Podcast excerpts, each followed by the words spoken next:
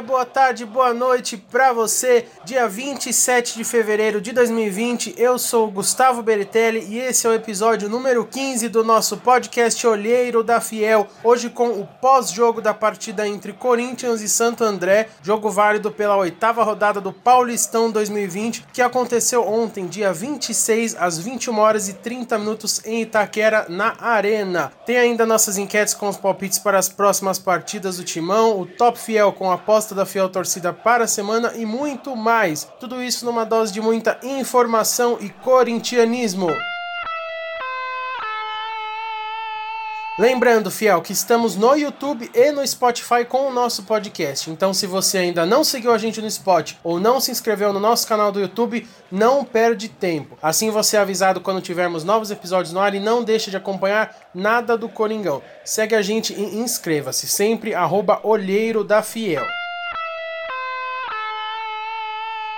Pois é, o Timão entrou em campo ontem para mais uma rodada do Paulistão e não mudou muita coisa da partida anterior, infelizmente. O Corinthians dominou a partida, mas sofreu ofensivamente de novo e só conseguiu arrancar um empate aos 47 do segundo tempo, daquele jeito Corinthians de ser, né? No finalzinho com emoção. O time repetiu as últimas partidas que não foram boas, teve intensidade, mas pecou demais na criatividade e na eficiência. Enfrentando o Santo André em casa, mais uma vez o time sofreu para conseguir sair de campo sem a derrota. A escalação inicial teve Walter, Fagner, Pedro Henrique, Gil e Lucas Piton. Gabriel, substituído pelo Everaldo no segundo tempo, Cantídio e Luan. Pedrinho substituído pelo Janderson também no segundo tempo, Johnny Gonzalez substituído no intervalo pelo Bocelli e o Wagner Love. Lembrando que o Cássio e o Camacho estavam suspensos da partida, Cássio pelo terceiro amarelo e Camacho pelo vermelho levados contra o Água Santa. O técnico Thiago Nunes modificou o time em relação à última partida e voltou a jogar com o esquema 4-3-3, com Luan centralizado, Pedrinho titular na direita, Johnny Gonzalez pela esquerda e Wagner Love, a surpresa da noite de titular, no lugar do Bocelli. O jogo começou mais uma vez com o domínio de bola do Corinthians e mais uma vez sem objetividade. O time tinha posse de bola, avançava no campo, conseguia a cada ataque colocar sua linha defensiva mais alta e mais uma vez sem criatividade nenhuma, sofria com a bola nos pés sem conseguir passar da sua intermediária ofensiva. O Pedrinho iniciou a partida aberto pela direita, como ele fez nas suas melhores atuações em 2018 e 2019, triangulando sempre com o Fagner, mas também estavam os dois sem eficiência. Sem o Camacho em campo, o Cantídio tinha liberdade para tentar, pelo menos, orquestrar o meio com seus já habituais passes em profundidade, já que o Gabriel jogava menos solto, embora ele tenha tido sim uma boa movimentação no primeiro tempo. Nada disso adiantou. Junto com uma forte chuva em Itaquera, um balde de água fria. Aos 27 minutos do primeiro tempo, após uma falta completamente desnecessária do Fagner na lateral do campo, bola alçada na área do Coringão e gol do Ronaldo, artilheiro do Santo André. Isso tudo na primeira finalização do time nos 45 minutos iniciais, que beleza. Após o gramado ficou com muitas poças d'água, não permitiu a bola rolar e nada mudou. Primeiro tempo, 1 a 0 para o Santo André. No intervalo, Bocelli entrou na vaga do Johnny Gonzalez, que de acordo com informações sentiu a coxa no vestiário, Santa Coxa e Santo Vestiário. Formava-se novamente o esquema 4-4-2 dos jogos contra o São Paulo e o Água Santa, com Wagner Love e o Bocelli mais à frente, dessa vez o Pedrinho na direita e o Luan na esquerda, uns dois um pouco mais recuados. O jogo recomeçou com um gramado ainda muito encharcado que novamente dificultava as ações do time do Corinthians, que teve algumas boas chegadas já nos primeiros minutos da etapa complementar, mas sem ameaçar o Santo André. Somente após os 10 minutos era possível ver um pouco o efeito do sistema de drenagem, ainda que discretamente, da arena de Itaquera, começando a dar um pouco mais condições para o jogo, mas o time permanecia ineficiente novamente com posse de bola, mas sem nenhuma criatividade. No desespero, o time se lançou totalmente ao ataque, alçava todas as bolas na área do Santo André, é, entraram no segundo tempo Janderson no lugar do Pedrinho, Everaldo no lugar do Gabriel e Bocelli no intervalo, como nós já trouxemos, e esse último foi decisivo. Aos 47 do segundo tempo, num escanteio, o artilheiro contou ainda com a falha do goleiro do Santo André, Fernando Henrique, e finalmente balançou as redes, empatando a partida e dando números finais ao jogo. 1 a 1 em Itaquera. Alguns números da, da partida para vocês. Chutes incríveis: 21 chutes do Corinthians contra 2 do Santo André. A gol, somente 6 do Corinthians e 1 do Santo André. O único que foi o gol deles. Posse de bola 67% para o Corinthians e 33% para o Santo André. Passes 499 Corinthians, 266 Santo André. Faltas 17 Corinthians e 19 Santo André.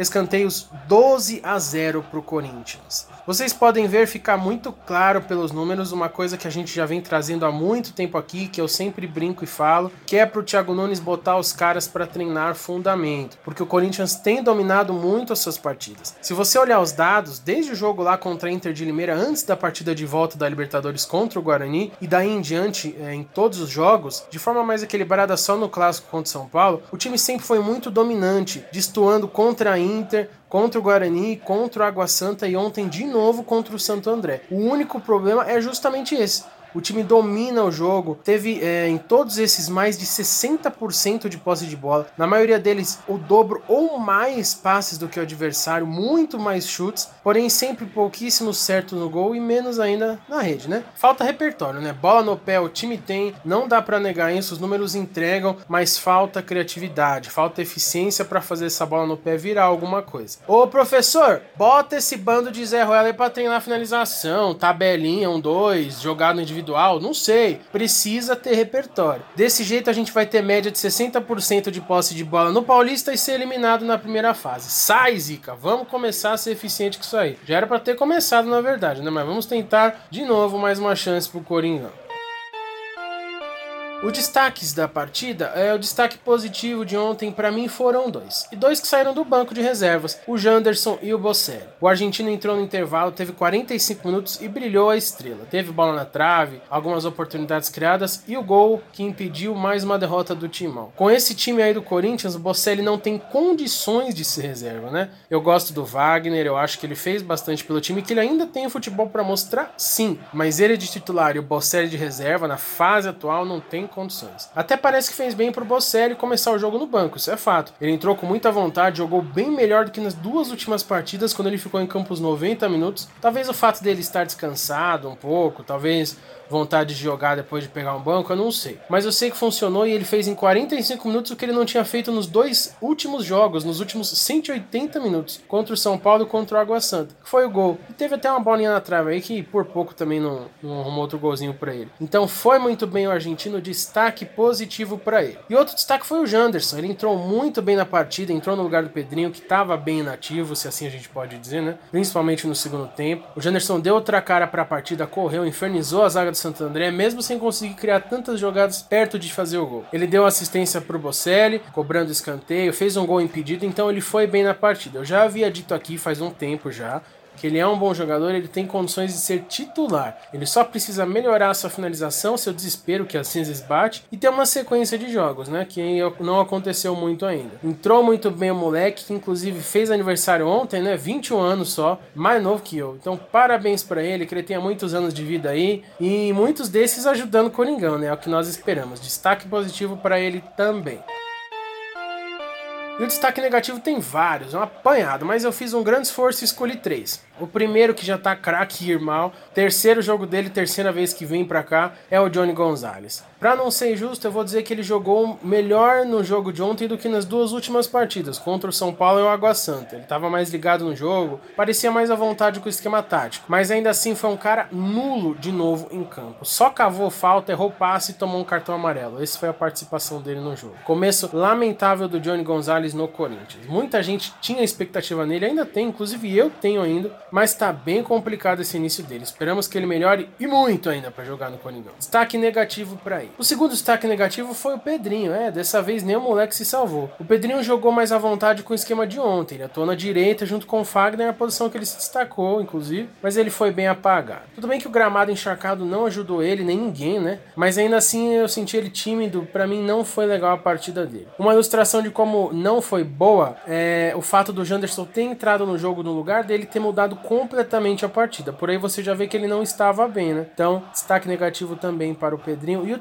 terceiro e último destaque para mim foi o Fagner. Ele costuma sempre jogar bem, ajudar um time. Para mim é um dos jogadores mais regulares do Corinthians, mas ontem ele não foi bem, não criou e não chegou ao fundo como faz habitualmente. Ainda fez uma falta totalmente ridícula, desnecessária na lateral do campo que originou o gol do Santo André, que naquele momento, além da chuva, foi um baita balde de água fria no Corinthians. Então eu digo até com pesar mas o Fagner ontem foi mal, destaque negativo para ele também. E um destaque negativo bônus, olha só, né? Que, que fase. O gramado da Arena Corinthians. Cara, não deu para entender o que aconteceu com o gramado da Arena ontem. Choveu bastante, isso é fato, mas não choveu o suficiente para o gramado ficar encharcado como ficou. Isso atrapalhou demais o Corinthians. Ficou muito claro que após isso ter acontecido, que foi quase na mesma hora do gol de Santo André, a chuva apertou mais, o time se desestabilizou. Tentava insistir em tocar a bola, sendo que ela parava nas postas. É, foi tanto foi estranho que aconteceu isso com o gramado, que por mais de uma vez o pessoal responsável pelo estádio ali, pelo gramado, checou o sistema de drenagem durante a partida, conferiu se estava funcionando e disseram ele que sim. Mas ficou bem complicada a situação por lá. A bola parou de rolar praticamente por volta dos 25 minutos do primeiro tempo e só voltou a ter condição mais ou menos de jogo, é, entenda voltar como melhorar e não resolver o problema aos 10 do segundo tempo. Ou seja, o time perdeu aí pelo menos uns 35, 40 minutos sem conseguir trocar passe, sem conseguir jogar. Que fase do timão, né? Nem o gramado, que foi considerado há pouco tempo o melhor do Brasil, se livrou dessa vez. Que fase!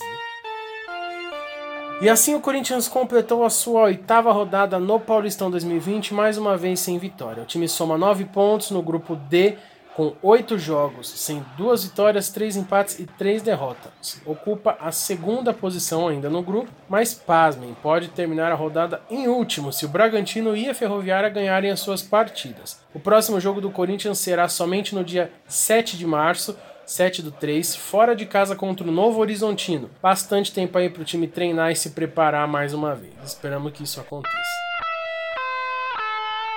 E é isso aí, fiel. Isso é tudo da partida de ontem no Coringão, de mais um jogo ruim do time que só não acabou em derrota pela estrela do artilheiro, do Bocelli. Salvou nós um homem aí, o Bocelli. Nunca critiquei, hein? Tem enquete rolando no Twitter com os palpites para o próximo jogo contra o Novo Horizontino, então não deixe de dar o seu apoio ao timão, de votar lá no palpitômetro. E tem o Top Fiel com a aposta da Fiel Torcida do jogador que vai detonar nos próximos jogos também. Sigam lá, arroba Olheiro da Fiel em todas as redes sociais, YouTube, eh, Spotify, Spotify, Twitter, Instagram e Facebook e participe.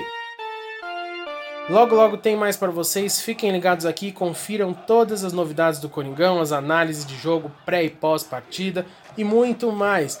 Eu sou Gustavo Beritelli, olheiro da Fiel. Muito obrigado e vai Corinthians!